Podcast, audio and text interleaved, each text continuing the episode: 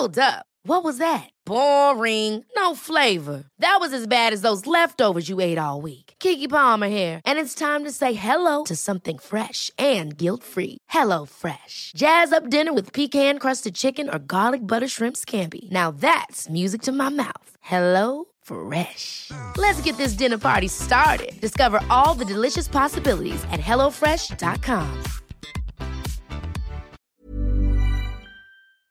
Gleich geht's los.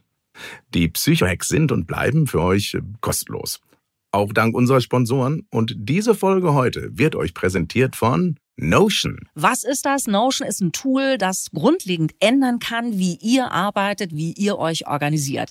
Es ist ein KI-gestützter Workspace, der von Meeting-Notizen bis hin zu Projektmanagement einfach alles vereinfacht. Ja, ich schätze an Notion, dass ich darin ganz einfach neue Psycho-Hacks sammeln, mit Claudia zusammenarbeiten oder unsere gemeinsamen Termine planen kann. Es ist super intuitiv. Die KI fasst zum Beispiel zusammen, was wir besprochen haben oder beantwortet Fragen, die später aufkommen, wenn ich Claudia mal wieder nicht richtig zugehört habe. Notion hilft und inspiriert. Notion ist ein Ort, an dem jedes Team schreiben, planen, organisieren und die Freude am Spielen wiederentdecken kann. Probier Notion einfach kostenlos aus. Geh dazu auf notion.com slash psychohacks. Alles kleingeschrieben notion.com slash psychohex. Beginne deine Ideen in die Tat umzusetzen. Durch die Verwendung unseres Links unterstützt du zusätzlich unsere Show. notion.com slash psychohex. Und jetzt geht's los. Und hier gibt es einen ultimativen Psycho-Hack. Oh wow, da bin ich aber jetzt mal gespannt. Ja, ja, cool, ich, äh, ich habe in letzter Zeit jede Folge einen ultimativen Psycho-Hack. Ich sollte mal die, die, die Skala ein bisschen verändern. Also jetzt kommt ein durchschnittlicher Psycho-Hack. Psycho-Hacks. Leichter durchs Leben. Mit Claudia Konrad und Rolf Schmiel seid ihr ja wieder. Wie schön. Wir freuen uns, dass ihr da seid. Ganz egal, wo ihr uns gerade im Ohr habt beim Autofahren, beim Bügeln oder Grübeln. Jetzt sind wir zusammen und alle Gedanken haben wir ihren Platz. Unser Lieblingspsychologe Rolf Schmiel ordnet das für uns ein. Rolf, welcome. Danke, danke, liebe Claudia. Ich freue mich wieder auf diesen Moment, diese Begegnung, diese Folge heute mit dir. Und ich hoffe, die Freude bei unseren Hörerinnen und Hörern ist genauso groß wie bei mir gerade. Ja, das hoffe ich auch, dass ihr euch freut und euch jetzt einlassen könnt, wollt auf die Themen Selbstliebe und Konkurrenz. Das ist eine Themenkombi, in der sich, wie ich vermute, doch einige gleich von euch wiedererkennen werden, dank der Mail von Birgit an podcast.psychohex.de. Und Birgit kann es gar nicht gut ertragen, wenn sie erfolgreich ist. So geht schon mal los. Das bin ich gerade, schreibt sie. Ich habe permanent ein schlechtes Gewissen, wenn ich leuchte und im Mittelpunkt stehe, obwohl ich auch tatsächlich viel zu sagen habe. Das hört sich jetzt alles sehr ambivalent an, oder? fragt sie Rolf und gibt uns einen nicht unwichtigen Hintergrund mit. Birgits große Schwester hat Darmkrebs im Endstadium. Stadium und das Leben ist seit acht Jahren nicht mehr lebenswert für sie. Und ich werde abgefeiert, sagt Birgit, und komme beruflich immer weiter nach vorne und auch privat läuft bei mir alles rund, schwer auszuhalten. Vielleicht geht es noch mehr Leuten so. Ich würde mich so gerne einfach mal selber abfeiern und mir auf die Schulter klopfen und sagen, Birgit, das hast du fantastisch gemacht. Den Geschwisterfaktor beleuchten wir da gleich noch, Rolf, aber fangen wir mal mit dem sich selber abfeiern an. Das können und wollen so einige Menschen überhaupt nicht, richtig? Absolut. Und wir werden auch gleich sehen, dass die Schwester hier ein Auslöser ist aber mit großer Wahrscheinlichkeit nicht die Ursache der Herausforderung von Birgit, weil es geht ja nicht nur Birgit so. Das heißt also ihre Geschichte und danke erstmal für, dass sie diese Geschichte mit uns teilt und erstmal mein ganz herzliches Mitgefühl. Ich weiß, wie heftig es ist, wenn man Krebspatienten in der Familie hat. Ich bin damit groß geworden. Mein mhm. Vater hat fast 14 Jahre mit unterschiedlichen Krebsarten gekämpft. Deshalb kann ich da mich so ein bisschen einfühlen, wie es ihr geht, wenn man auf der einen Seite ganz viel Glück erlebt, auf der anderen Seite das tiefgehende körperliche und seelische Leid eines Menschen, den man liebt, der einen wichtig ist. Mhm. Und deshalb da erstmal ganz viel Liebe raus, weil ich das auch wirklich sehr bewegend finde. Und als du es gerade so erzählt hast, sind auch gerade kurzfristig ganz viele Erinnerungen und Bilder hochgekommen. Muss ich einmal kurz durchatmen. Jetzt aber zurück zur Selbstliebe. Warum fällt es uns so schwer, uns selbst dafür anzuerkennen und zu loben?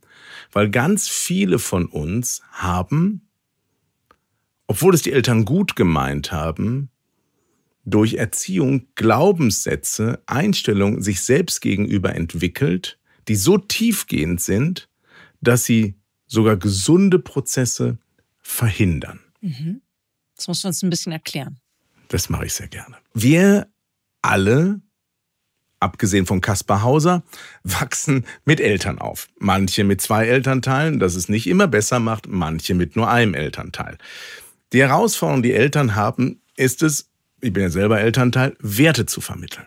Und es gab lange Zeit Generationen, in denen man gedacht hat, wenn man die Kinder eher weniger lobt, sie klein hält, ihnen klar macht, nimm dich selbst nicht so wichtig, so toll wie du glaubst bist du nicht, hilft man ihnen, bodenständige, dankbare und demütige, das gerade im katholischen Feld ein sehr, sehr wichtiges Wort ist, was damit verbunden wird, demütige Persönlichkeiten zu werden, die sympathisch und sozial kompatibel sind. Also nimm dich selbst nicht so wichtig, so toll wie du glaubst bist du nicht, Selbstlob stinkt, all diese Dinge wurden teilweise in Familien wirklich wie ein Mantra täglich gepredigt und das führt dazu, dass sie sich so tief einschleifen, wenn dann jemand sagt, von außen, du bist super, können wir es kaum annehmen.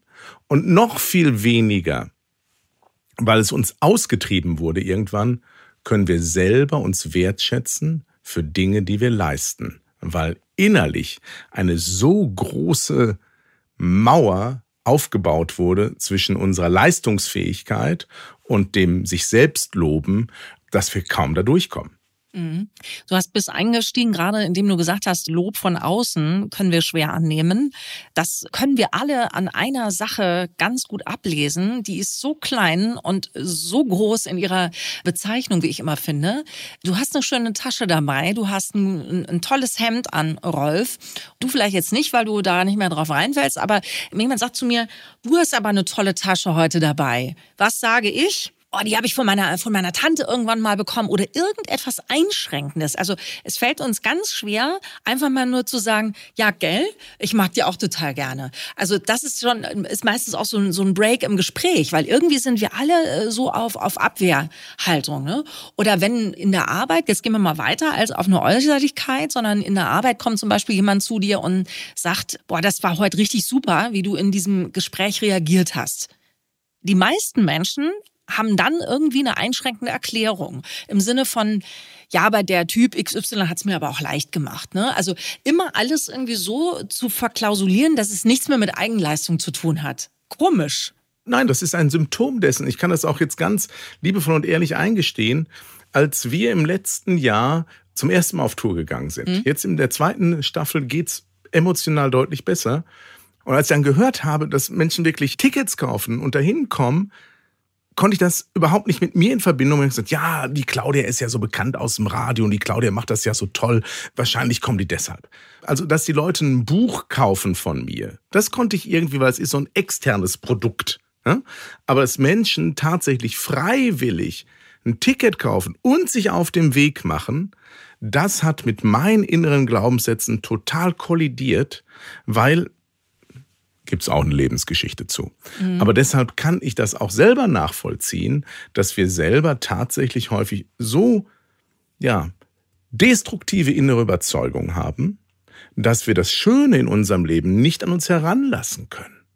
Aber die Frage, die jetzt damit in Verbindung steht, auch mit dem Psychohack, kann man das lernen, ohne dabei die Nerven zu verlieren, im Sinne von, dass man permanent sich einen Lorbeerkranz auf den Kopf setzt, auch wenn man mal groß gemacht hat. Es geht ja darum, dann irgendwie die richtige Mitte zu finden. Also Eigenlob in einem gesunden Maß. Kann man das auch als erwachsener Mensch noch lernen, Rolf? Kann man? Mhm. Ich will ein begeistertes Ja jedem entgegenbringen, weil es lohnt sich auch, das zu lernen weil du fühlst dich so viel besser. Das kippt nicht sofort in maximalen Narzissmus und Arroganz. Das ist ja die Sorge, die wir haben. Mhm. Wenn wir uns ein bisschen gut fühlen, dann sind wir sofort drüber. Die meisten von uns sind so tief drunter, dass gar nicht die so viel Lob bekommen können, um drüber zu kommen. Es gibt so ein paar Entschuldigung, ich will jetzt keine Hörerinnen und Hörer verlieren, aber so, ich habe so ein paar Menschen vor Augen. Ich will es nicht äh, näher beschreiben, sonst fühlt sich hinter jemand angegriffen. Die könnten ruhig ein bisschen demütiger sein der Durchschnitt der Bevölkerung, den ich sehe, wenn ich, wenn ich mit öffentlichen Verkehrsmitteln fahre, wenn ich einkaufen gehe, also bei uns im Supermarkt, wo ich dann immer sehe, mein Gott, es wäre so schön, wenn dir jemand mal sagen würde, du bist ein wertvoller Mensch. Und das nicht nur einmal, sondern mehrfach, weil du bist es. Jeder, der gerade zuhört, ist ein wertvoller Mensch, weil er mit seinen Möglichkeiten und Fähigkeiten das Leben positiv beeinflussen kann.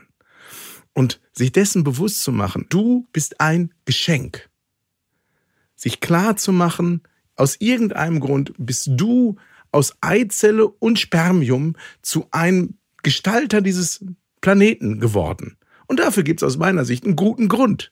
Deshalb bist du ein Geschenk. Und sich klar zu machen, du musst es nicht Geschenk Gottes nennen, mach dir einfach jeden Morgen klar, ich bin ein Geschenk.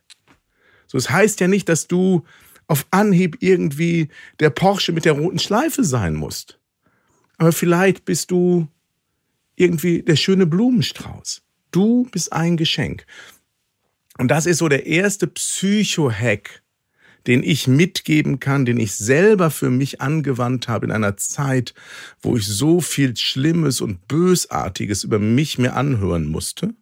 Aus unterschiedlichen Umfelden. Das war nicht während der Erziehung, sondern eher in den letzten Jahren in einer bestimmten privaten Situation, dass ich morgens aufgestanden bin und gesagt habe, ich bin liebenswert weil.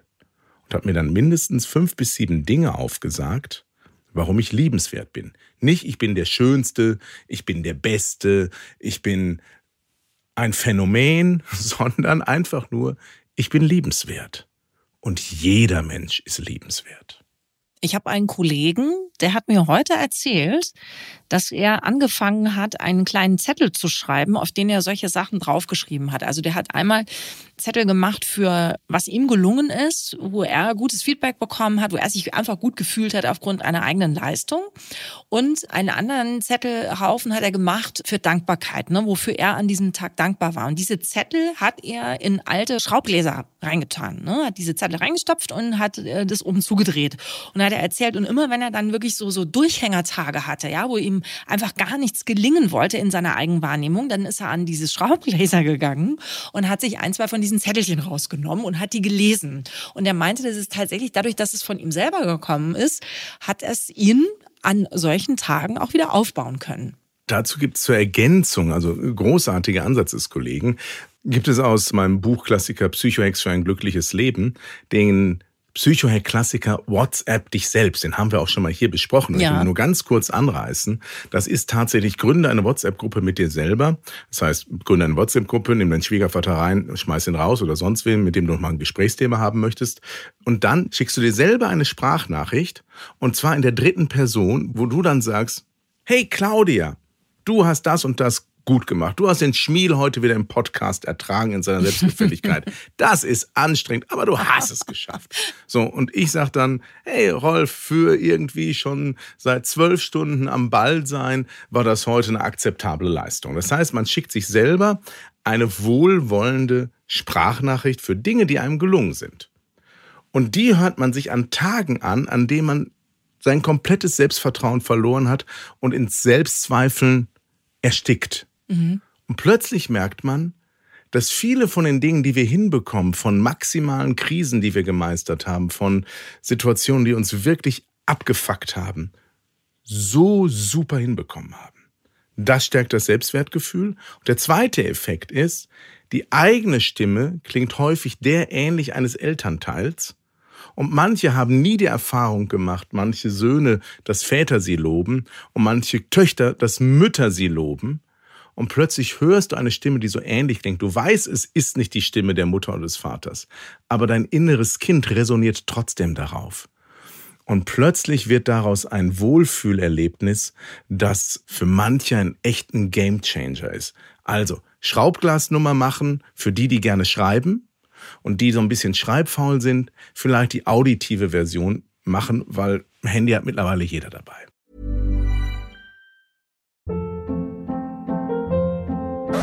Hold up. What was that? Boring. No flavor. That was as bad as those leftovers you ate all week. Kiki Palmer here, and it's time to say hello to something fresh and guilt-free. Hello Fresh. Jazz up dinner with pecan-crusted chicken or garlic butter shrimp scampi. Now that's music to my mouth. Hello Fresh. Let's get this dinner party started. Discover all the delicious possibilities at hellofresh.com. Gleich geht's los. Die Psychohacks sind und bleiben für euch äh, kostenlos. Auch dank unserer Sponsoren. Und diese Folge heute wird euch präsentiert von Notion. Was ist das? Notion ist ein Tool, das grundlegend ändern kann, wie ihr arbeitet, wie ihr euch organisiert. Es ist ein KI-gestützter Workspace, der von Meeting-Notizen bis hin zu Projektmanagement einfach alles vereinfacht. Ja, ich schätze an Notion, dass ich darin ganz einfach neue Psycho-Hacks sammeln, mit Claudia zusammenarbeiten oder unsere gemeinsamen Termine planen kann. Es ist super intuitiv. Die KI fasst zum Beispiel zusammen, was wir besprochen haben oder beantwortet Fragen, die später aufkommen, wenn ich Claudia mal wieder nicht richtig zugehört habe. Notion hilft und inspiriert. Notion ist ein Ort, an dem jedes Team schreiben, planen, organisieren und die Freude am Spielen wiederentdecken kann. Probier Notion einfach kostenlos aus. Geh dazu auf notion.com slash psychohacks. Alles kleingeschrieben notion.com slash psychohex. Beginne deine Ideen in die Tat umzusetzen. Durch die Verwendung unseres Links unterstützt du zusätzlich unsere Show. notion.com slash psychohex. Und jetzt geht's los. Lass uns mal nochmal auf diese Geschwisterkonkurrenzsache ähm, kommen, die Birgit in ihrer Nachricht da angesprochen hat. Ihr habt es ja eben gehört, die Schwester von Birgit ist krank in einer wirklich äh, schrecklichen Lebenssituation, während bei Birgit einfach nur Seifenblasen um sie herum sind eigentlich gerade im Moment. Da beschreibt Birgit einmal dieses schlechte Gewissen gegenüber der großen Schwester, die dem Tod näher ist als dem Leben, im Gegensatz zu Birgit. Und sie schaut kurz zurück in ihrem Leben. Neid unter Geschwistern, Sätze, die ihr gesagt worden sind, wie sei nicht so laut, immer musst du im Mittelpunkt stehen.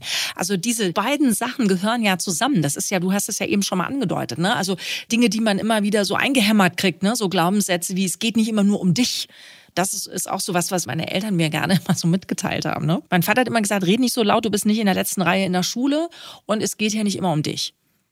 Das waren so zwei Dinge, die man immer so gesagt hat. Das konnte bekommt. trotzdem vieles nicht verhindern. mein Gott, wie hätte es noch anders laufen können? Ne? Aber ich möchte an der Stelle für unsere Hörerin einen echten Psycho-Hack mitgeben. Ich weiß nicht, ob sie es je getan hat.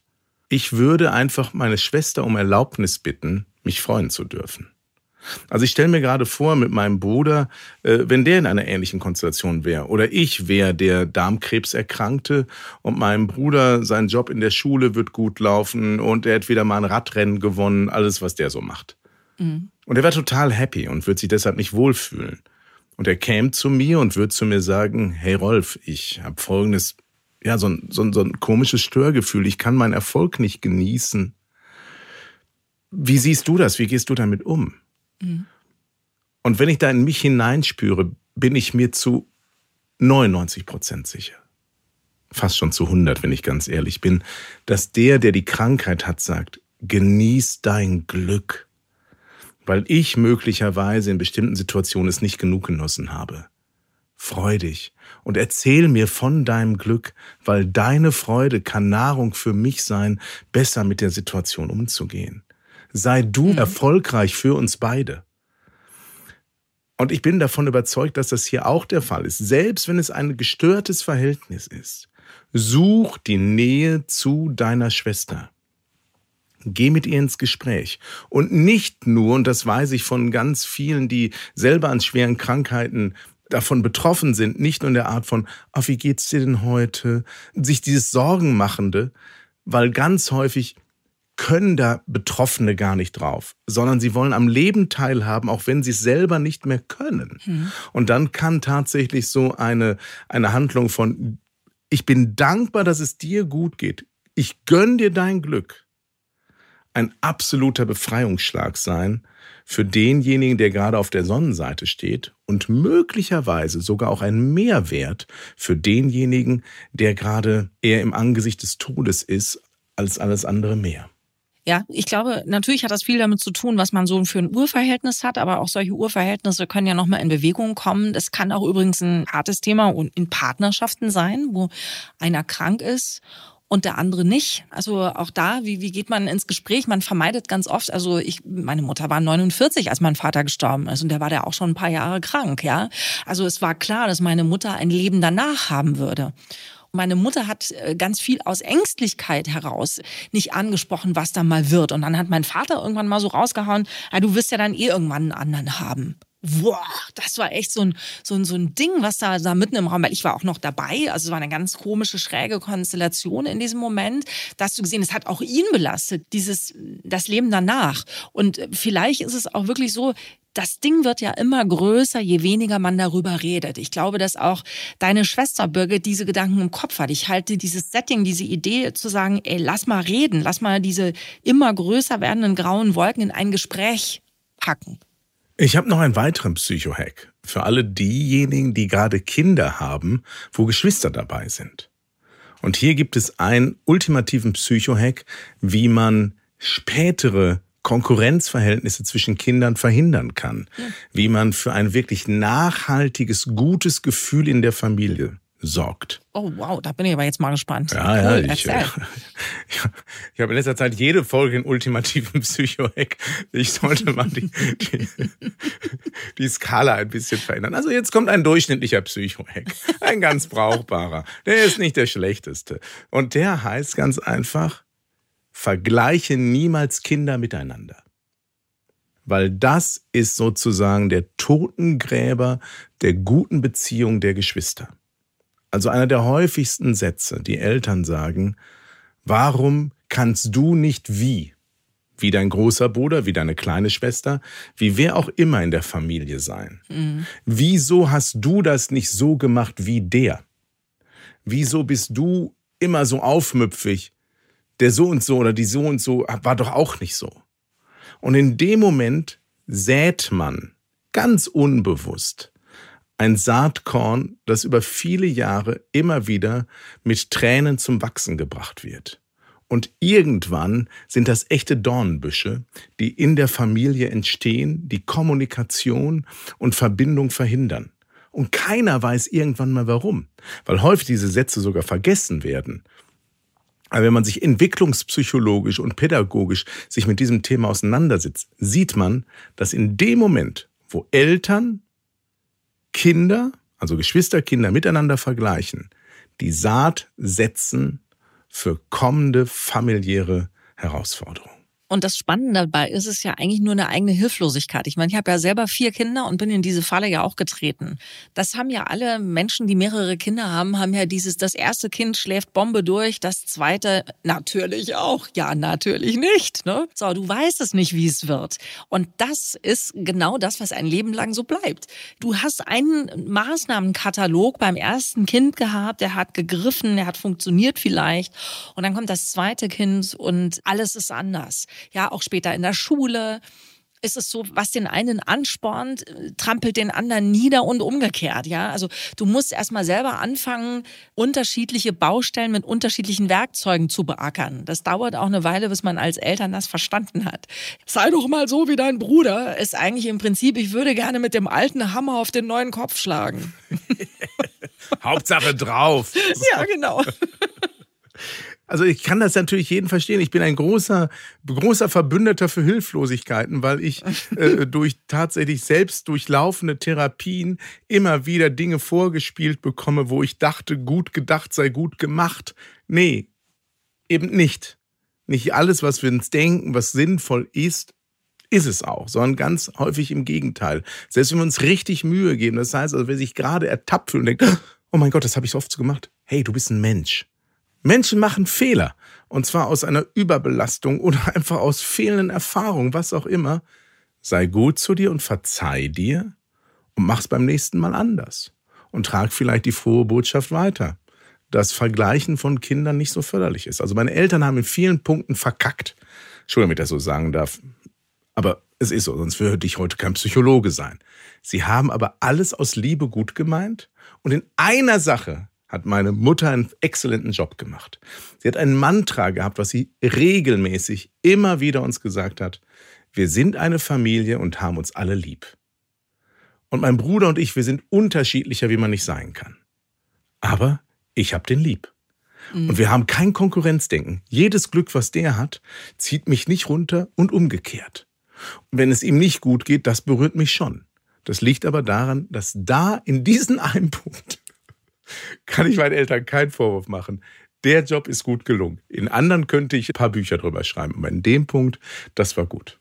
Das ist jetzt natürlich auch die Stelle, wo die Birgit nochmal äh, kurz in sich hineingeht und sich diese Frage beantwortet. Ist diese Geschwisterkonkurrenz nach wie vor eine Sache, innerhalb der Schwestern oder eine Sache, die von außen mit der Erziehung mitgegeben ist. Und dann kann man ja vielleicht versuchen oder könnt ihr versuchen, dass jetzt in der Situation, wo das vielleicht wichtig ist, diese Fehler der Eltern, wenn man es jetzt mal so nennen will, außen vor zu lassen und zu sagen, ja, jetzt packen wir uns mal aus und hier liegen nur noch wir beide plain voreinander und äh, kriegen das im Angesicht des Todes, so dramatisch es klingt, jetzt nochmal hin miteinander. Das wäre wirklich, ja, wichtig und schön und für deinen Seelenfrieden ja auch ganz wichtig, Birgit. Und parallel dazu feier dich ab.